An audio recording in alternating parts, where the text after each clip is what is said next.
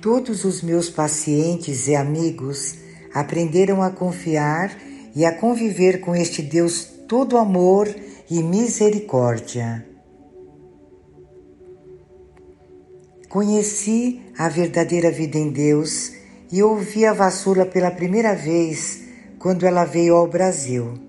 Em toda a minha vida acreditei em um Deus todo amor e misericórdia, mas quando li os Escritos, o reconheci imediatamente através de Suas palavras, isto é, através das palavras dele.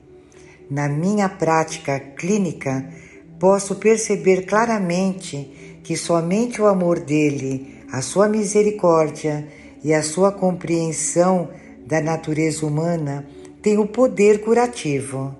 A teoria que aprendi a fim de poder exercer a minha profissão depende inteiramente da inspiração do Espírito Santo.